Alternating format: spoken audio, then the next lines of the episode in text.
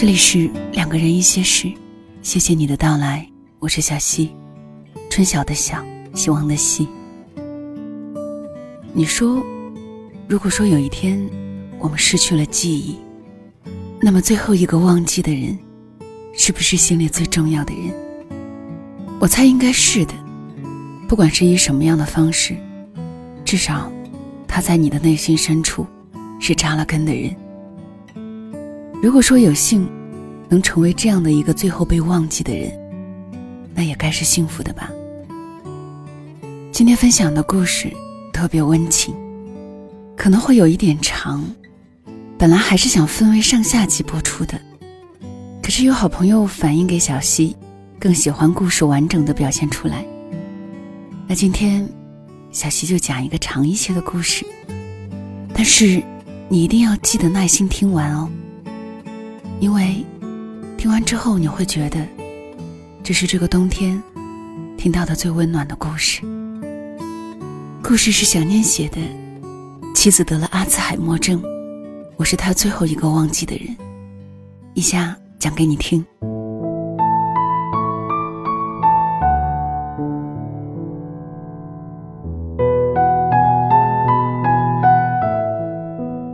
十五年前那个夏夜。终生难忘。妈妈走丢了。我和爸爸找遍了所有能想到的地方，最后，在一个废弃的农贸市场找到了她。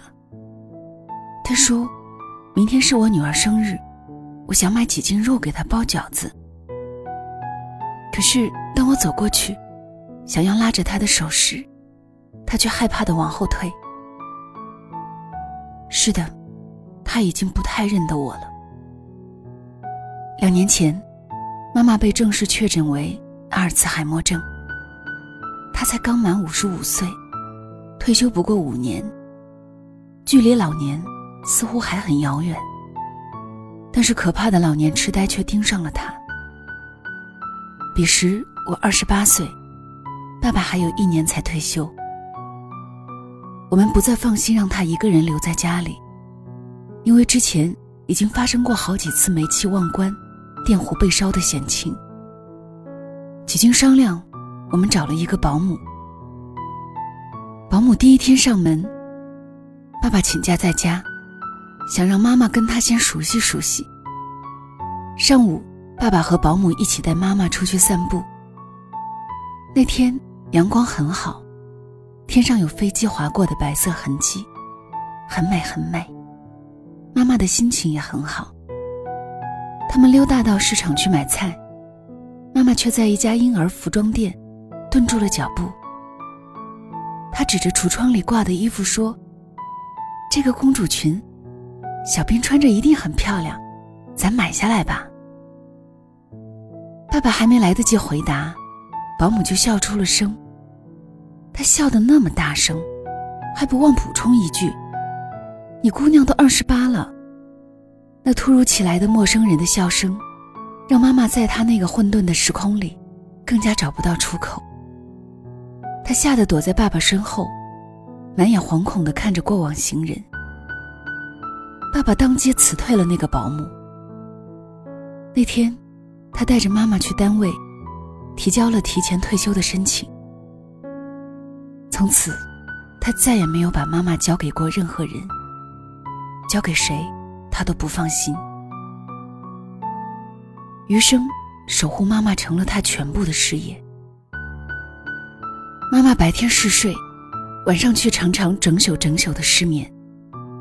他会不停的要求出门，如果不让他出去，他就摔东西、骂人。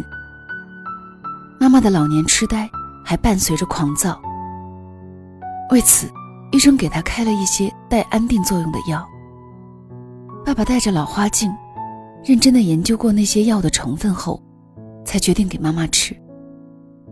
除此之外，爸爸还说，陪伴和关心才是更好的药。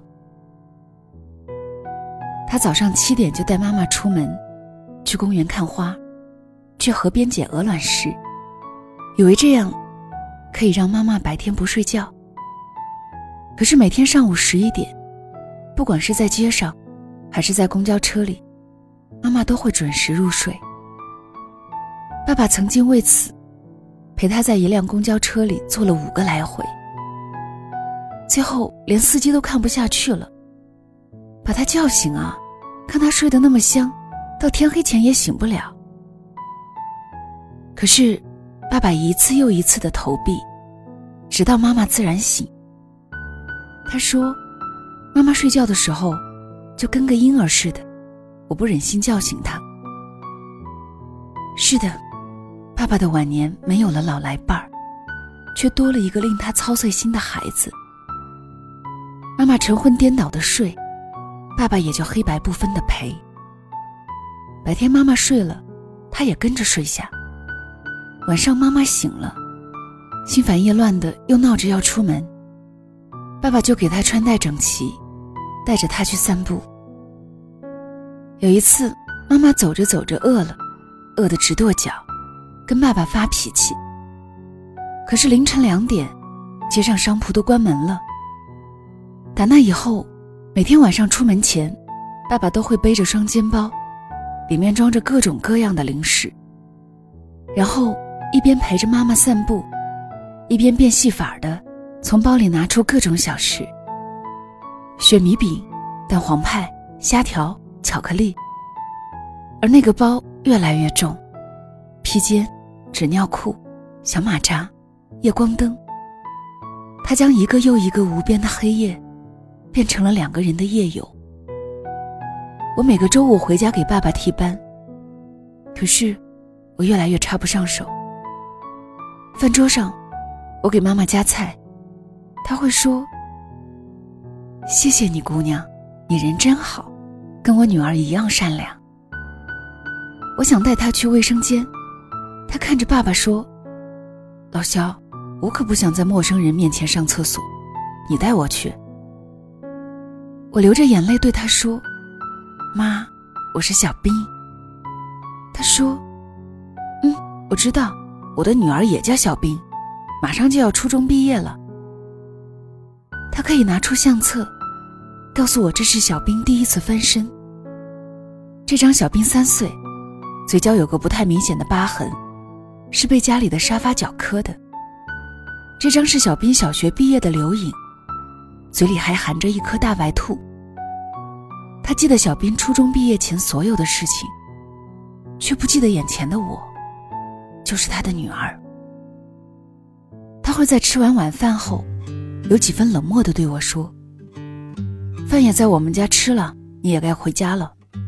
我不希望陌生人睡小兵的房间。”他会在我第二天早上起床后，要求爸爸把我睡过的床单、被罩一一换掉。尽管我知道病中的妈妈依然爱着小兵，但是他爱的。却不是他眼前的我。为此，我一次又一次泣不成声。人世间最痛苦的，不是生离死别，而是最亲的人突然转身问：“你是谁？你为什么也叫小兵？”我心疼他，心里也微微的怨他，甚至有时候会觉得，他是在故意吸引我们对他的关注。但是下一秒。看着他因为尿裤子哭成孩子的模样，我又陷入深深的自责。我问爸爸：“妈这样磨人，您烦吗？”爸爸说：“刚开始他也会觉得有时候妈妈像在装病。可是有天晚上，他们穿戴整齐准备出门时，妈妈突然回到卧室，翻箱倒柜的拿出一件羽绒服，披在爸爸身上。”那可是春末夏初的季节呀，但是爸爸心里很暖。还有一次，妈妈拉着爸爸一直走，走了四五公里，爸爸抬头一看，那居然是他二十年前工作过的地方。再然后，妈妈从爸爸的背包里拿出一盒米饭，里面握着一枚剥好的咸鸭蛋。爸爸当时就哭了。二十年前。他每天上班需要自己带午饭，咸鸭蛋是妈妈为他准备的标配。生病之后，妈妈忘了很多事，却没有忘记关心他的温饱和冷暖。更何况，爸爸拍着自己的肚子说：“你妈天天带着我散步，把我的将军肚、脂肪肝、高血脂都走没了。”我有时候会觉得，你妈是老天派来拯救我的，用她的病替我挡了灾。我爸说这句话时，老泪纵横。他说，那么多年，自己一直被眼前这个女子温柔以待。那么现在，换他来疼他。我在那样的泪水里，看到了爱情在人间的样子。我也在那样的相守里，看到了自己与爸爸的区别。老年痴呆的妈妈并不可爱，我因为她不能再疼我而失望悲伤，而爸爸，却因为他的病，把他这一生所受的苦，都心疼了个遍。为了拯救妈妈日益衰退的记忆和行动力，爸爸试着在妈妈谜一样的病里，成为她的私人医生。比如，他每周会买一斤瓜子，让妈妈剥仁儿。每剥完一斤，爸爸就会奖励妈妈一百块钱，美其名曰：“这是你给商家剥瓜子人赚的。”结果，妈妈慢慢的不满足于一个星期只赚这一百块。他剥瓜子人的速度越来越快，于是爸爸除了要出钱，还有一个重要的任务，就是把家里的瓜子仁分给亲戚朋友们。爸爸的生意越做越大，他还揽来修电视机、洗衣机罩的活。有的客户要求绣鸳鸯，有的要牡丹，有的要迎客松。在培养妈妈的生活习惯上，爸爸也心机满满。每隔半个小时，他都会以一根虾条为奖励，带妈妈去上卫生间。如果妈妈非常准时的上厕所了，他就会多奖励她两根虾条。若妈妈可以坚持白天不睡觉，他就会带她去江滩公园，坐他最喜欢的旋转木马。久而久之，公园里的工作人员都被爸爸感动了，每次都会让妈妈免费做。不是所有的药都能写进医嘱里。爸爸坚信，就算这些精细动作，这些靠不断强化形成的条件反射，不能治病，但是至少可以让妈妈脑萎缩的速度变慢一点儿。有天回家，我和老公差点以为自己进错了门。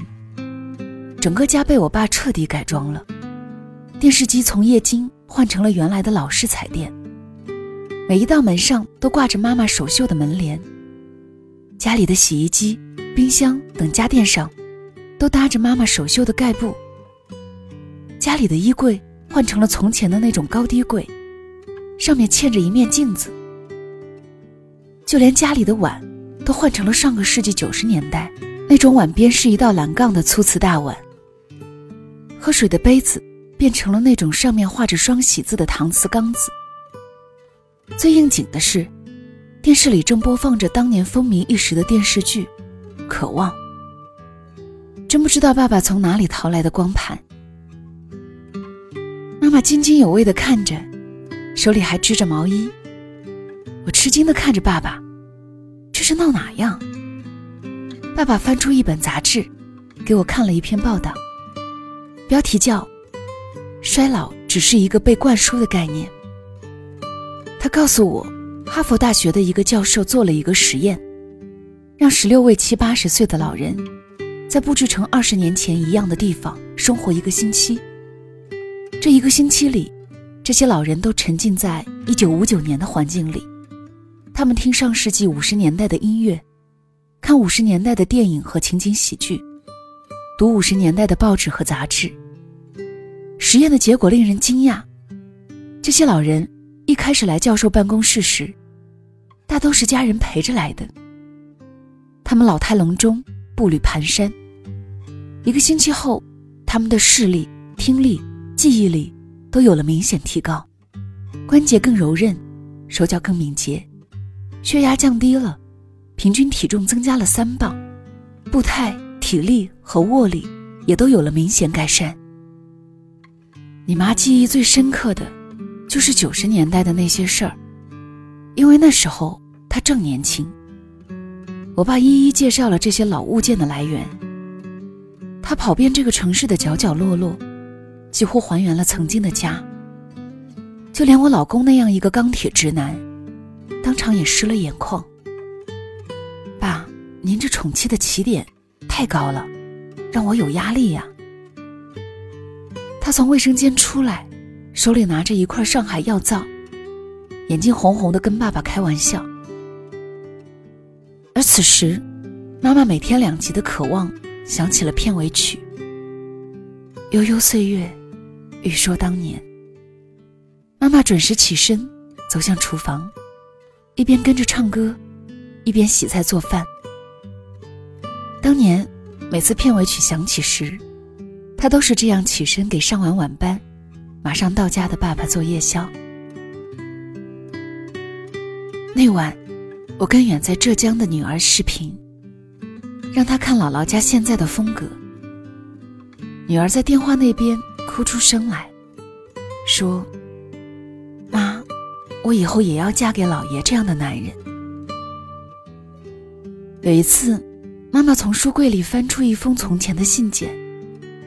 那是爸爸写给他的情书，里面抄了一首舒婷的《致橡树》。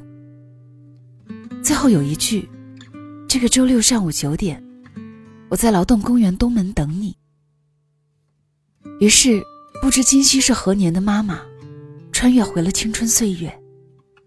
他开始穿衣服，准备出门。爸爸问他去哪里，他羞涩的拿出情书，对他说：“爸。”肖正东约我，他把自己的老伴儿认成了爸爸。爸爸煞有介事的拿过情书，对妈妈说：“嗯，这小子字写的不错，不过约会不是今天，你看这写的是这周六上午九点，明天才是周六。”那天，爸爸带着妈妈去买了一个儿童用的电话手表，在自己的手机里。为这个手表开通了定位。第二天上午，爸爸亦步亦趋的跟着妈妈去了公园。快要到东门时，他提前跑了过去，等在那里。等到妈妈走到他眼前时，他急切的迎上去：“刘亚梅，你好。”而他等到的，不是肖正东“你好”，而是妈妈看着他的头顶。满眼疑惑与心疼的问：“肖正东，你怎么老成这样了？”妈妈在爸爸充沛的爱里，无忧无虑的做着那个冻龄的女子。青春在握，爱情在侧，她可以随便穿行至她人生中最幸福的时光。她全然不知道，为了他这场真实的穿越，爸爸付出了多少心血与心计。如果人生实苦，那么，亲爱的，我来承担那不易的部分。当我急切的询问他们约会的结果时，爸爸表示一切都好。他们一起在劳动公园的长椅上，聊起了各自的工作、家人的状况。妈妈甚至把自己小时候的糗事都记了起来，分享给爸爸听。他们一起看了电影。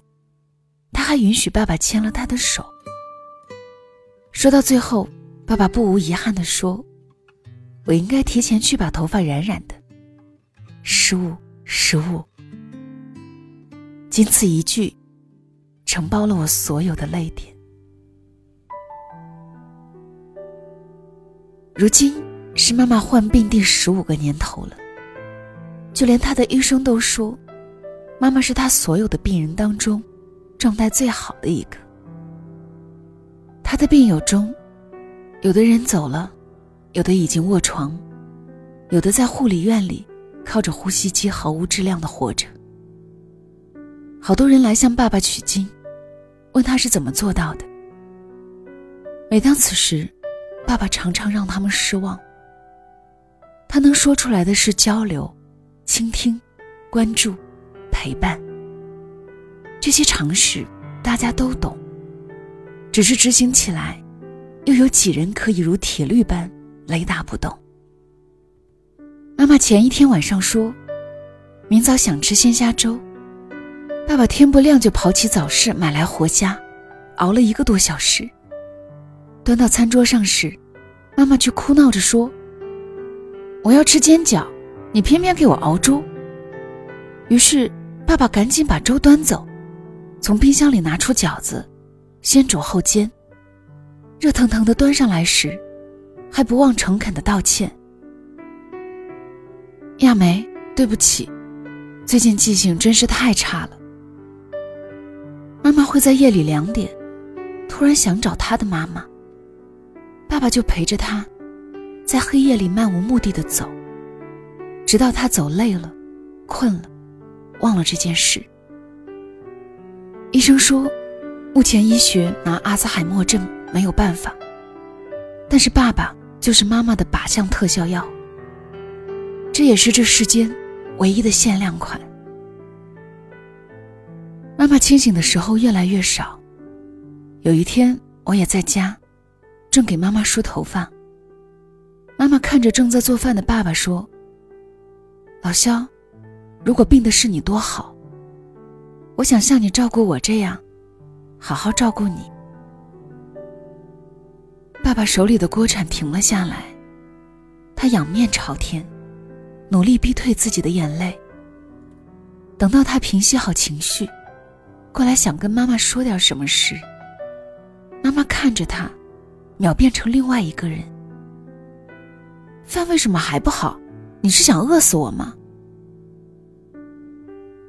我问爸爸：“真的不烦吗？”真的不厌倦吗？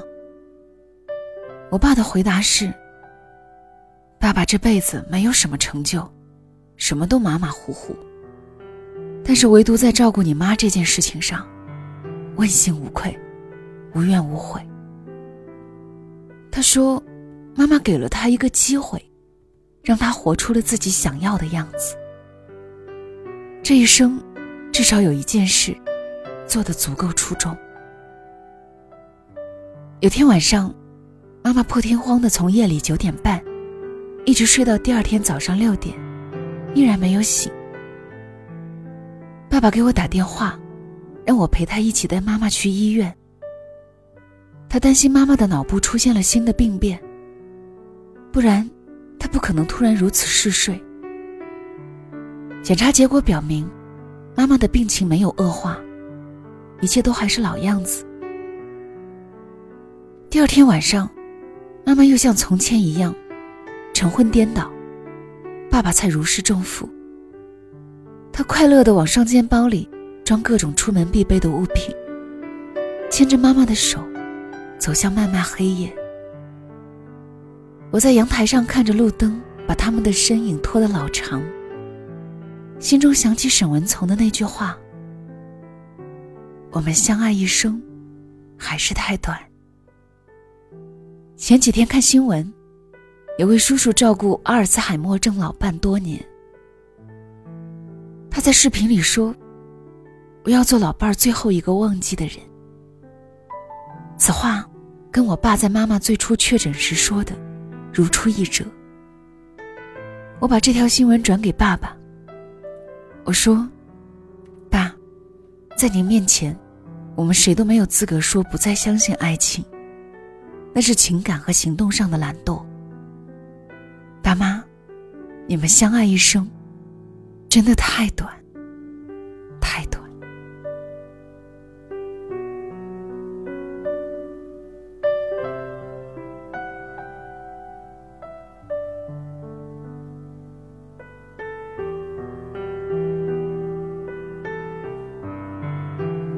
这里是两个人一些事。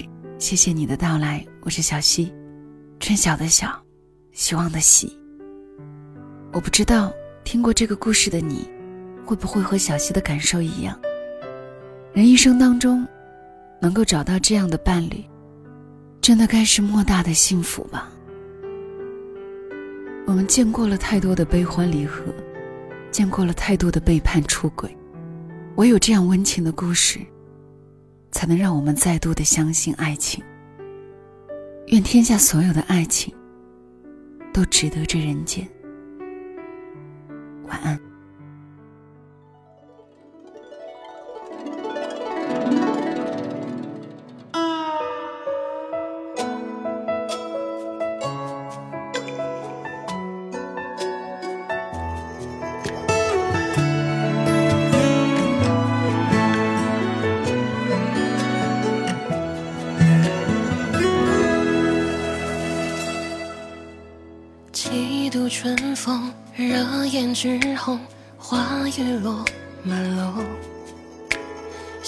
情之中，花蝶如丛，却难觅前踪。青石桥头点渔火，将你剪影拼凑。两只若梦苦中，却难懂，何须鸳鸯流。沉重如你回眸，